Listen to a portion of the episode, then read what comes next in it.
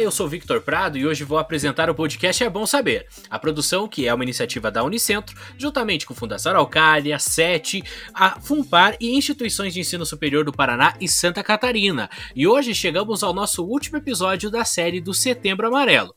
Os nossos convidados são Derek Sullivan Laureano, psicólogo, graduado pelo Centro Universitário Campo Real, especialista em teoria psicanalítica e práticas institucionais em saúde mental pela Unicentro, coordenador de psicologia estudantil da Unicentro e tem formação em tanatologia pelo Centro Carpe Diem de Psicologia e Tanatologia. Seja bem-vindo, Derek. Olá, Victor, bem-vindo. Obrigado novamente pelo convite e vamos aí falar sobre saúde mental. Também está conosco Tatine Zay Ramos, psicóloga formada pela Guairacá, especialista em neuroaprendizagem pela Unicesumar, pós-graduanda e residente em gestão Pública pela UEPG e graduanda em Artes pela Unicentro. Olá, Tatine. Oi, Victor, obrigada. E também Daniel Ribas, psicólogo formado pela Guaracá, pós-graduando e residente em Gestão Pública pela Universidade Estadual de Ponta Grossa, a UEPG. Olá a todos.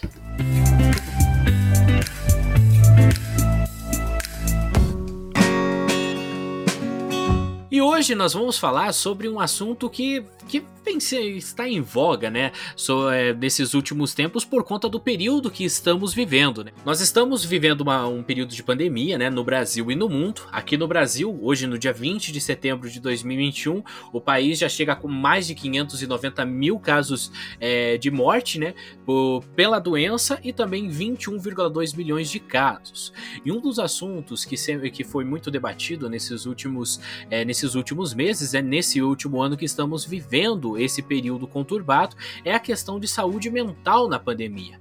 E como que nós podemos é, introduzir esse tema, Derek, Tatini e Daniel? Pensar em situações atípicas, né, como a pandemia, né, nos remete a situações, por exemplo, de catástrofes naturais, né, na qual várias, várias bases de, da, da nossa confiança básica, digamos assim, na nossa existência, né, na nossa subsistência, acabam ficando abaladas, né? Então, nós temos um senso de segurança, um senso de estabilidade durante a vida, né? Que muitas vezes ele é construído no nosso cotidiano, né? A rotina, as repetições, etc. E quando vem algo que é muito diferente, né? Que é muito destoante, seja a nível individual, seja a nível coletivo, como foi e tem sido essa, essa pandemia, isso nos abala muitas vezes, dependendo da sensibilidade de cada um, a níveis muito profundos, né? Então isso pode gerar efeitos tanto mais imediatos, né? Como a longo prazo, né? Efeitos de estresse, efeitos de ansiedade, né? E particularmente na pandemia, durante a pandemia, você tem um, um aumento do isolamento social, né?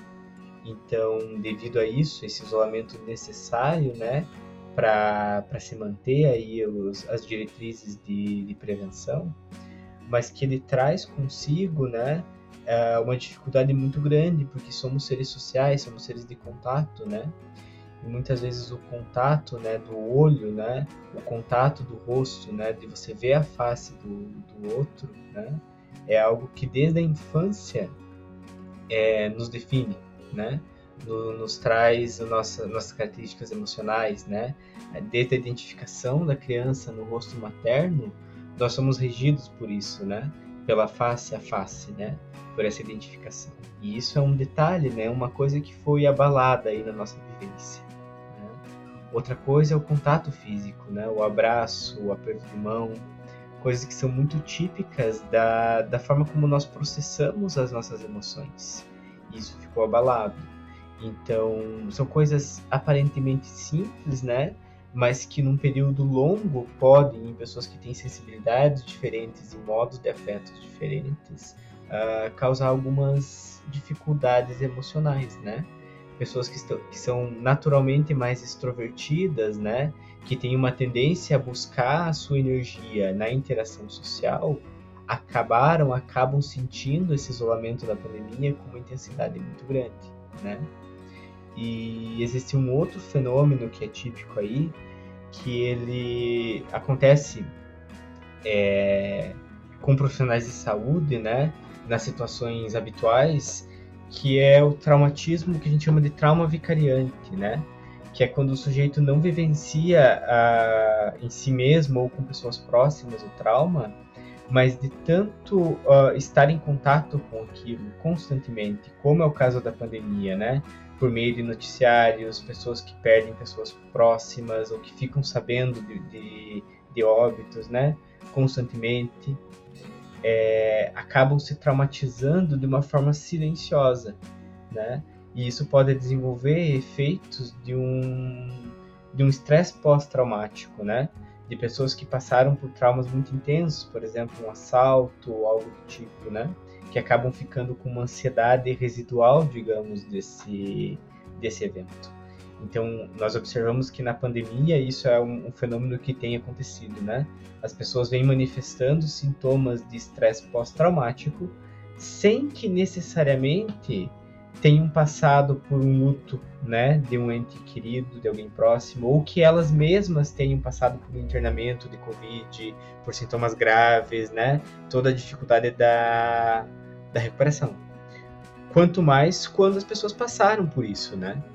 Uh, então, a gente nota que é uma dificuldade generalizada e que vão ser necessários muitos estudos, né?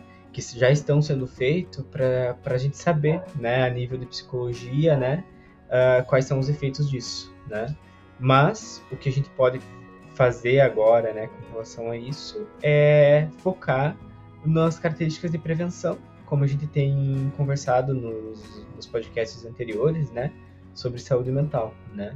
Isso já é, já é de grande ajuda nesse período de, de turbulência que a gente está vivendo. Uma dúvida que eu tenho, mas é uma dúvida mais pessoal, né? Sobre a questão do, da, da, da saúde mental nesse período de pandemia. Porque eu vi muitas. É, eu conheço algumas pessoas, né, que infelizmente é, tiveram perdas, mas também. É, ou pegaram, né, o, o, o, vírus da Covid e acabaram ficando meio mal por um tempo, né? Tudo bem que tudo deu certo, né? Se recuperaram, né? Essas, essas pessoas que, que eu conheço. Mas muitos relataram a questão de tipo após esse período é, de isolamento, né, esse período aí de quarentena, né, como foi o caso deles por conta de estarem com o vírus da Covid, eles relataram que hum, é, tiveram alguns problemas é, psicológicos, assim, sabe? Eles tinham medo de tudo, tinha aquela aquela reação de você nunca se sentir tão seguro, né? Mesmo que nem por exemplo, eu sou um caso que eu não me sinto 100% 100% seguro, mesmo após ter tomado duas doses da vacina, né? O que, na verdade, não, nós não podemos ficar 100% seguros, né? Não é porque a gente tomou duas doses da vacina, que a gente completou o ciclo de imunização, que a gente já pode sair tirando máscara, nada disso, né? A gente tem que continuar com os cuidados básicos. Mas essas pessoas, em conversas assim, em bate-papos, elas sempre falaram, né, que é, elas tiveram alguns problemas psicológicos é, após a é, pós-doença, né? Que não, não se sentiam seguras, que não queriam sair, que nada fazia bem para elas, e até também ligado a outros fatores com outros sintomas da Covid, né? Então, é, há alguma espécie de atendimento para essas pessoas que, é, de certa forma, passaram por um período turbulento, como por exemplo pessoas que pegaram a Covid, né? É, há relatos, vocês conhecem relatos de algumas coisas, de algumas pessoas que, que tenham, vivenciado, tenham vivenciado isso também? Olha, para mim especificamente na clínica tem aparecido bastante esses casos, né? De pessoas relatando essa, essa dificuldade aí, como você, você mencionou, né? pessoas relatando dificuldades de concentração, uma ansiedade generalizada, né? E a gente poderia dizer que essa, essa questão ela tem duas, duas origens, né?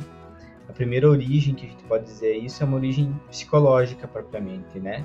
No sentido de que vendo isso e passando por isso, a pessoa se confronta com uma insegurança, talvez que ela nunca tenha sentido na vida, né? e com uma proximidade muitas vezes da, da questão da morte, né? Que é algo que a gente vem falando aí nos episódios sobre, sobre o suicídio, né? E isso é realmente um fator traumatizante. Então esses resquícios desse trauma, né, podem gerar esses efeitos que você mencionou. Agora, por outro lado, né, a gente tem a questão fisiológica, né? O abalo fisiológico, a intensidade da questão a nível físico, né? isso pode reverberar a nível psicológico, certo? Então, veja, é, quando a gente está com uma dor de cabeça muito intensa, quando a gente tem algum problema no estômago, alguma, alguma questão intestinal, né? Ou qualquer outra dificuldade física, né? Isso acaba nos afetando psicologicamente. E vice-versa, né? Questões psicológicas também reverberam no corpo. Agora, a pergunta que fica quando a gente faz esse tipo de comentário é o que, que vem antes, é o ovo ou a galinha, né?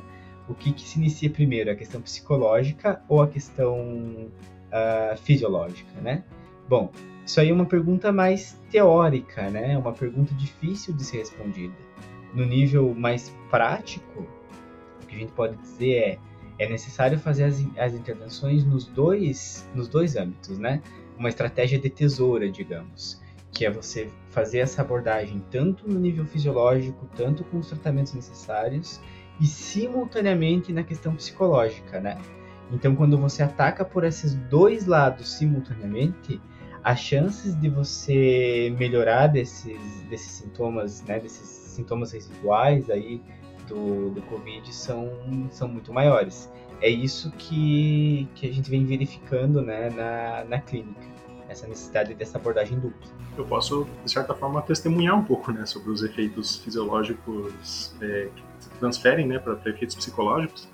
Eu tive Covid em janeiro e principalmente o que eu tive foram 10 dias de muita febre. E a febre ela acaba causando muita confusão, né? Porque, digamos, é justamente o cérebro ali, o sistema nervoso que é bastante afetado.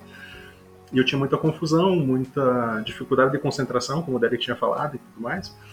E isso perdurou por bastante tempo. Então, mais ou menos um mês depois de eu ter a alta, eu ainda tinha muita dificuldade. Eu não conseguia ler nada, não conseguia me concentrar nas coisas que, que, eu, que eu, tentava fazer. Eu, eu, ainda tinha branco, por exemplo. Eu estava num lugar, é, eu levantava e não lembrava para onde eu estava indo. Tinha coisas assim que foram, digamos, sequelas de certa forma, sequelas muito parecidas com os dias que eu estava com febre, ainda, ainda que eu não tivesse mais é, tendo essa febre. Então, são sintomas que podem acabar gerando muita ansiedade, né? Também é, atendi e conversei com pessoas que, que passaram por momentos parecidos, porque acaba gerando essa, essa confusão, de certa forma, né? Esses, essas sequelas.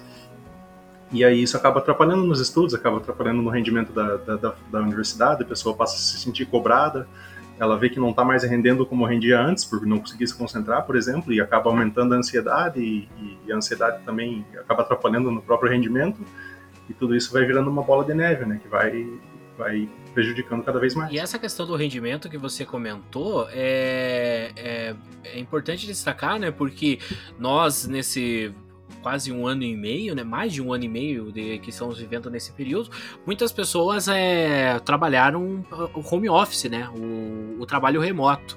E isso ela pode, é, depois que tá voltando meio aos poucos à normalidade, que não é um normal como a gente esperava, infelizmente, né? Mas quando tá voltando nessa questão do trabalho presencial, muitas pessoas elas se sentem desconfortáveis é, é, trabalhando nesse, nesse período presencial, né? Porque elas estavam acostumadas com uma rotina. Na verdade, é, ocorre também, eu acredito, dois lados, né? Que a, a primeira coisa é a adaptação de uma nova rotina, isso no começo da pandemia, né? E a readaptação a, uma a, a tua rotina antiga, né? Que é agora o, a volta do presencial. Então, acredito que muitas pessoas, eu, eu posso estar enganado, mas algumas pessoas possam estar sofrendo disso também, né? Da questão de adaptação a esse modo presencial novamente, né? Sim, exatamente. Tem acontecido muito isso. Da... Primeiro, uma, uma, foi uma dificuldade para se adaptar com o método EAD, né? principalmente para os alunos que escolheram a modalidade presencial, obviamente. E agora, novamente, o contrário, né? Uma, um medo, um receio de não conseguir dar conta, não conseguir se adaptar ao presencial novamente, a conseguir voltar e, e, e executar tudo de uma maneira é, adequada, né? O tempo. Então tem acontecido muito isso, sim, tem, e é sim um fator que gera bastante ansiedade. É interessante notar nisso que um, um, uma compreensão que pode auxiliar nesse processo, né, é que a gente nunca esquecer que se trata de um fenômeno coletivo, né? Então, muitas vezes a gente foca numa cobrança individual, num excesso de cobrança, de desempenho, né? Ou de retornar para as atividades como elas estavam sucedendo, quando na verdade a gente olha ao nosso redor e verifica, não, está todo mundo se adaptando a isso, né? Então, fazer essa verificação de realidade é muito importante, porque quando nós estamos no nosso dia a dia, etc., existe uma tendência muito forte de uma visão de funil, né? O que é essa visão de funil? Todos nós vemos a nossa vida em primeira pessoa, obviamente, né? Como se fosse um filme no, no qual nós somos os protagonistas ali, né? E nós estamos vendo a nossa vida, né? Passar como, como esse filme. Então, nós temos essa visão em funil, né? E de acordo com a rotina, o estresse, etc., muitas vezes a gente tem dificuldade de olhar ao redor e observar que essa adaptação ela é geral, né? E ela depende de coisas que estão acima de nós, né, enquanto indivíduos, né? Ela depende de, de fatores políticos, ela depende de fatores sociais, né? Que nos transcendem muito e que estão para além da nossa vontade, né? Para além da nossa capacidade de ação. Por um lado, isso é angustiante, mas nos convoca a ação, nos convoca a, a reivindicação, nos convoca a, a pensar sobre isso, né? Por outro lado, né, isso é tranquilizante, né? Porque tira esse excesso de peso individual sobre essa questão, né? Então, eu acho que isso é um, um pensamento que pode auxiliar um pouco nesse processo, né? Queria falar sobre esse sentimento ser válido né, no sentido de que realmente é difícil. É difícil lidar com, com adaptação, ainda mais com algo que nos atravessou, né, é, atingiu a nossa realidade é, muito de perto. Né, porque existe, como o Derek falou no início da fala dele, sobre esse mundo presumido, né, esse mundo que a gente conhece, que sabe, e que né, aparentemente sabe, aparentemente conhece, que tem expectativas para o futuro, que tem planos, tem projetos, e de repente vem né, é, essa força, né, no caso que atingiu é, mundialmente né, todo, todo mundo, e, e, de repente lidar com isso. Nossa, mas eu imaginava isso, eu achei que ia fazer aquilo, estava tudo programado, a minha rotina era uma, de repente lidar com essas incertezas. E sempre lidar com não saber é muito difícil né, lidar com esse vazio do não saber o que, que vai ser daqui a pouco, o que, que vai ser amanhã, o que, que vai ser ano que vem. E, e, lidar com isso realmente é difícil. Então, por isso que eu digo, é, é muito válido e, e, esses sentimentos são, são difíceis realmente, para todo mundo. E como o Dani falou, tem, tem dois caminhos. A gente pode se adaptar, ver como fazer. E é importante essa compreensão de realidade, né? essa né, noção de, de realidade, de que é, está acontecendo isso. Inclusive, é uma das, das maiores demandas, como eles já comentaram, né, sobre essa reorganização é, da realidade, da rotina, do, dos projetos, essa reorganização do mundo presumido, né, do mundo que a gente presume que, que tem. Então, são sentimentos super válidos e difíceis, e é, procurar ajuda, inclusive é, psicoterapêutica, pode ser muito interessante nesses momentos. E há casos, por exemplo, de pessoas que elas não se sentem, por, como eu comentei, né? Muitas pessoas passaram pela, pela adaptação do home office, né? Tiveram que trabalhar em casa, estudar em casa, fazer todas as suas é, tarefas diárias é, dentro do seu local, que ele viria como um lazer, né? Tem casos de pessoas que elas não veem mais a casa como local de lazer pelo fato dele estar muito associado ao trabalho nesse período de pandemia? Essa é uma das principais dificuldades, né? Você conseguir, por um lado, dissociar esse, essa questão do trabalho do ambiente de lazer, né? E como fazer essa dissociação, né? Estabelecendo os limites muito nítidos, né? Em termos de espaço, em termos de tempo do teu trabalho no home office, né? Porém, uh, nem todo mundo tem essa possibilidade, né? Uh, atendendo de modo online, nós verificamos isso, né? Nós verificamos quantas vezes a pessoa tem dificuldade, quantas pessoas têm dificuldade de ter um ambiente privado, né? De ter um ambiente silencioso, de ter um ambiente que no qual o, o atendimento seja seja possível, seja viável por conta das, das questões de sigilo, né? Então, nós vivenciamos isso dessa maneira, né? Quanto mais no trabalho, né, do sujeito, né? Quantas vezes o sujeito para trabalhar e para estudar, né? Então eu acho que isso incide sobre questões uh, de ordem social também, né?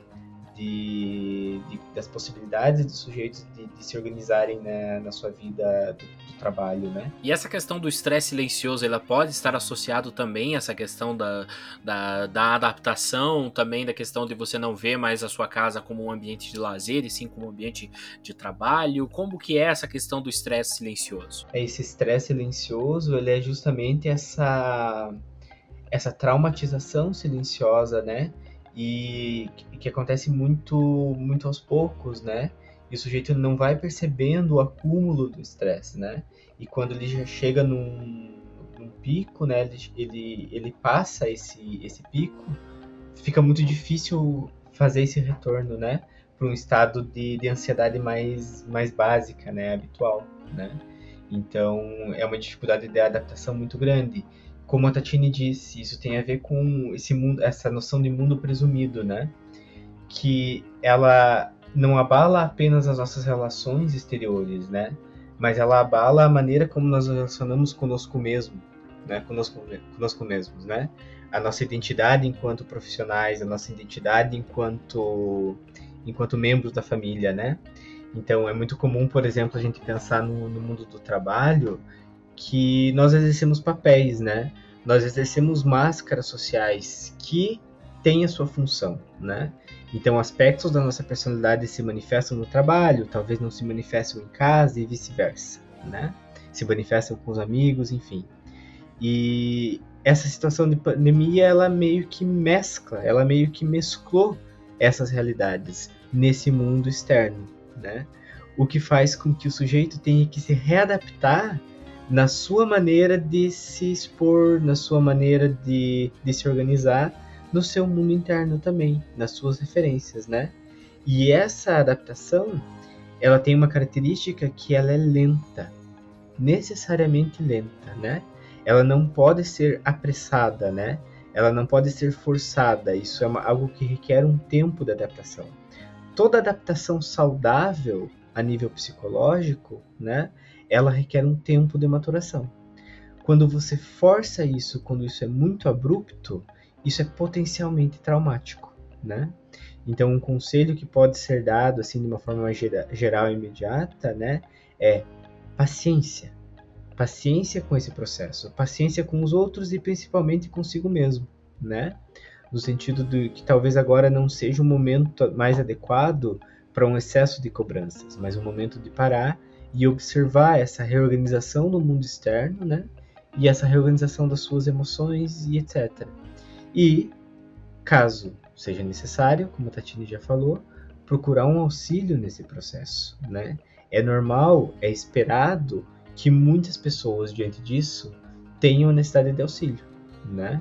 Então, buscar esse, essa ajuda é muito importante nesse momento. Acho que essa questão da, da paciência e da, da adaptação, né, está presente e muito visível até nas próprias instituições, né. A gente pode notar, tanto na universidade quanto nas instituições como um, um todo, no geral, que estão voltando agora para o presencial e que foram para o remoto e tudo mais, uma flexibilização muito grande, né. Tem, por exemplo, na universidade, os professores têm flexibilizado prazos, as questões de, de, protocolos e burocráticas têm sido bastante flexibilizadas, elas ainda podem, elas estão sendo, digamos, preferencialmente feitas no, de forma presencial, mas ainda muitas coisas podem ser feitas de forma online, justamente porque tem essa questão coletiva, como o Derek colocou antes, que é de todo mundo estar tá passando por esse momento, todo mundo está passando por essa reorganização, e tanto que as próprias instituições entendem isso e, e, demonstram isso, né, com essa flexibilização e com essa possibilidade de, de fazer as, as coisas dessa maneira, né, tem esse, esse prazo agora dessa transição para voltar para o presencial queria comentar, na verdade, sobre essa autopercepção, né, que a gente comentou sobre cuidados, né, e como que todo mundo tem, tem vivenciado é, a pandemia ou essas realidades que, que é algo coletivo, né, algo em comum. Mas isso sempre está presente, né? Alguma coisa ou outra sempre acontece nas nossas vidas. E às vezes o que tem acontecido muito, né, que tem aparecido, é sobre esses pensamentos acelerados ou é, muitos pensamentos que surgem diante dessa realidade. Eu sugiro essa autopercepção mesmo, se perceber é, a própria respiração em momentos de ansiedade, por exemplo.